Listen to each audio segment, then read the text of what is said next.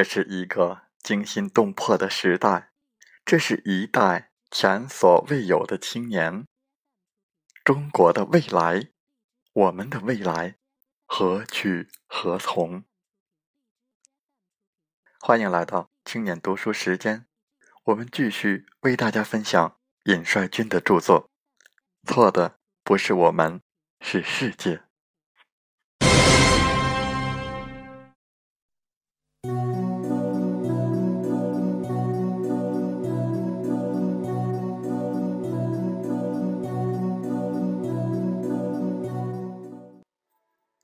有朋友邀请我写一篇文章，纪念魏巍老师。接受这个邀请的时候，我很随意，很自然，但是准备写的时候，却感觉忐忑不安。纪念文章的意义在于回顾一个人的一生，回顾其思想和行为，总结其一生，将其一生中最有价值的精神。提炼出来，同时将这种精神发扬流传下去，影响后人。要达到这样的效果，那么这个做总结的人至少需要是一个与逝者魏巍老师同等分量的人，要有类似的经历，经历过历史的风风雨雨。要经历过抗战，经历过新中国成立初，在一穷二白基础上艰苦创业、奋发进取的三十年，也经历过最近截然不同的三十年。要能够从心底理解青年的、中年的、老年的魏巍老师。若是总结者年纪没有那么大，达不到上面的要求。那么，退而求其次，也应该至少看过魏巍老师的作品，与他本人当面交流过，了解他所经历的时代，了解他的思想发展历程，而不是一个像我这样的年轻人来写纪念文章。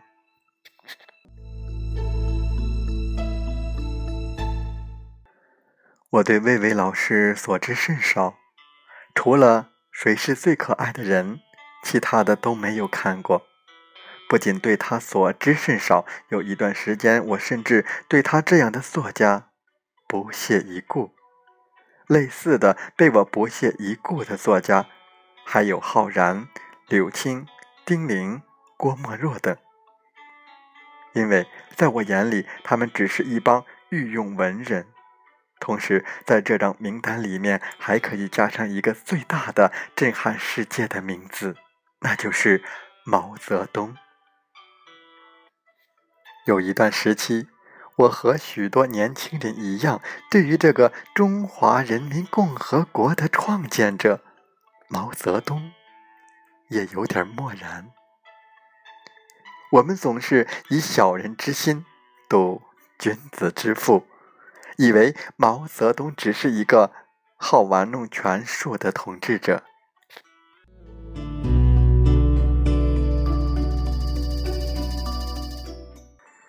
我们不看人民日报，不看新闻联播，不看官方报道，因为我们觉得那太官腔。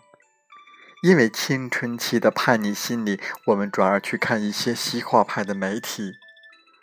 出于对西化派报纸、网络媒体所宣传的文化大革命、反右运动的反感，出于对西方描绘的阴暗政治的厌恶，我们又尽量远离政治。我们希图找一个小世界来安顿自己的生活，只把自己和周围的亲友照顾好，不去过问政治的是是非非。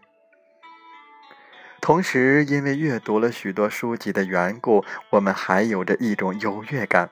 我们相信自己有着所谓的独立之精神、自由之思想，这在我们看来是一种非同寻常的品格。我们就是那些自视甚高的知识分子，或者半个知识分子。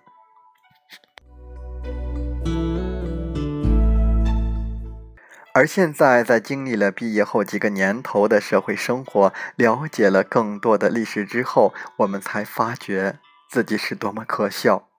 这样的自视甚高是多么可笑。所谓的独立之精神、自由之思想是多么浅薄无知。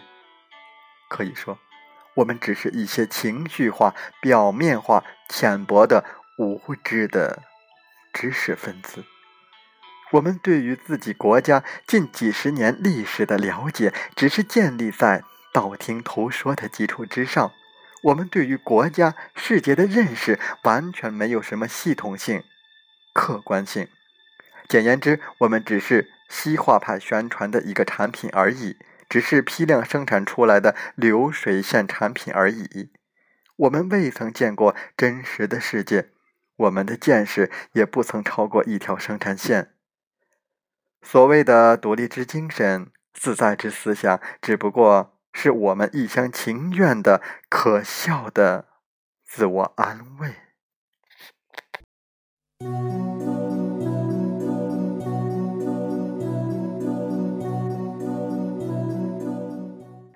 我们是一些只会空想的书生，不了解这个国家的现实，不了解这个国家的历史。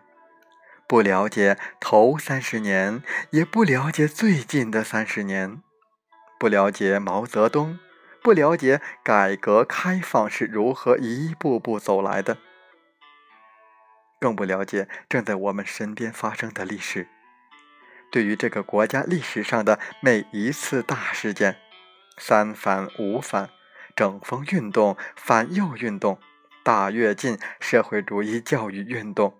文化大革命，我们只是有所耳闻，但是对于事件发生的背景、原因、过程、结果，却完全不了解。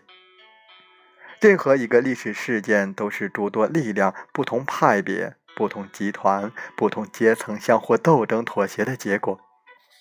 而我们甚至对于每次事件中有几股力量、几个派别、几个集团都不清楚。我们不清楚其中的一些人说了什么话，做了什么事情。我们对于新中国成立后，国家高层内部的党内斗争、路线斗争完全缺乏了解。我们以小肚鸡肠揣测毛泽东的宽广胸襟，自以为是的说东道西。可是我们中有很多人甚至根本没看过一页《毛泽东选集》。为了了解毛泽东的思想和战略，那些与毛泽东交手的人都会认真研究他的文章。好几任美国总统的案头上都要摆着《毛泽东选集》。已经在国际舞台上活跃了半个多世纪的美国前国务卿、国际战略家基辛格，也在他的书中称赞毛泽东为哲学王。而我们却不看《毛泽东选集》，甚至对自己的小聪明沾沾自喜。我们一无所知，却自视具备独立之精神、自由之思想。我们自视甚高，却很少追问为什么。总是满足于一些表象，狭隘的眼睛也只看表象，从来不看本质。对于新中国成立到改革开放这一段的历史，我们很模糊，而改革开放后的历史，我们也很糊涂。习近平总书记说：“中国特色社会主义是社会主义，而不是其他什么主义。科学社会主义基本原则不能丢，丢了就不是社会主义。”我们党领导人民进行社会主义建设，有改革开放前和改革开放后。两个历史时期，这是两个相互联系又有重大区别的时期，但本质上都是我们党领导人民进行社会主义建设的实践探索。不能用改革开放后的历史时期否定改革开放前的历史时期，也不能用改革开放前的历史时期否定改革开放后的历史时期。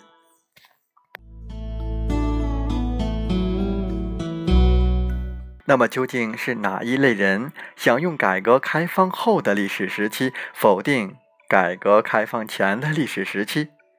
哪一类人想用改革开放前的历史时期否定改革开放后的历史时期？为什么要否定？为什么不能否定？改革开放前的探索和改革开放后的探索究竟有什么联系和重大区别？这样的问题，我们是否能回答？如果连这样基本的问题都回答不了，我们算什么知识分子？现实教育了我们，现实不允许我们继续浑浑噩噩下去。今天，越来越多的年轻人开始重新认识和学习，学习这个国家六十年间所发生的事。现实逼迫我们关注政治，政治是一个国家生活的最高表现形式，从宏观上决定了这个国家的经济、文化、民生。对于阴暗政治的厌恶，并不能使我们继续远离政治，因为我们需要把它改变为服务社会、服务人民的好政治。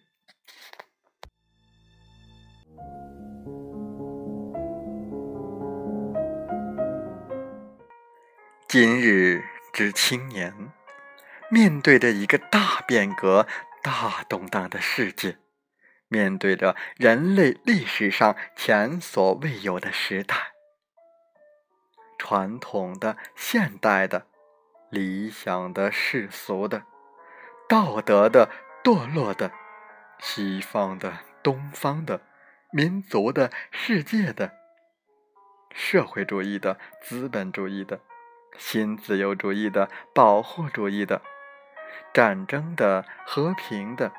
优胜劣汰、弱肉强食、丛林法则的平等友爱、除暴安良、文明社会的各种各样的价值观层出不穷、激烈碰撞。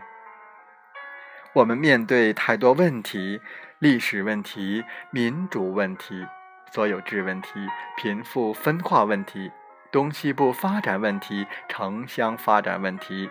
三农问题、法治建设问题、腐败问题、经济发展模式问题、就业问题、经济危机问题、道德文化建设问题、教育问题、医疗改革问题、养老金问题，每一个问题都需要我们认认真真、扎扎实实的去学习和研究。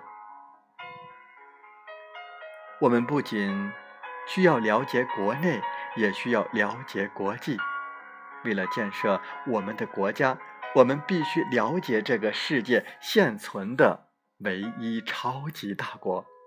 我们必须搞清楚这个超级大国自身是如何运作的，搞清楚它在世界各地的地缘政治经济战略，搞清楚它所鼓吹的普世价值——民主。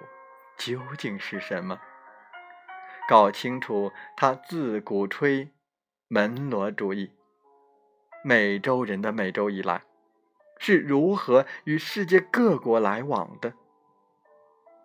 搞清楚它与石油地缘政治为基础、以军事为保障的美元金融帝国主义霸权体系。我们还需要了解新时期的社会主义建设者们，要了解伊朗。俄罗斯、东欧、欧洲、非洲的相关历史，摆在我们面前的是一个多么大的棋局，一个多么广阔的世界，也是一个问题丛生的世界。这一切都需要我们认真学习、思考、研究和实践。要求我们付出巨大的勇气、精力和意志。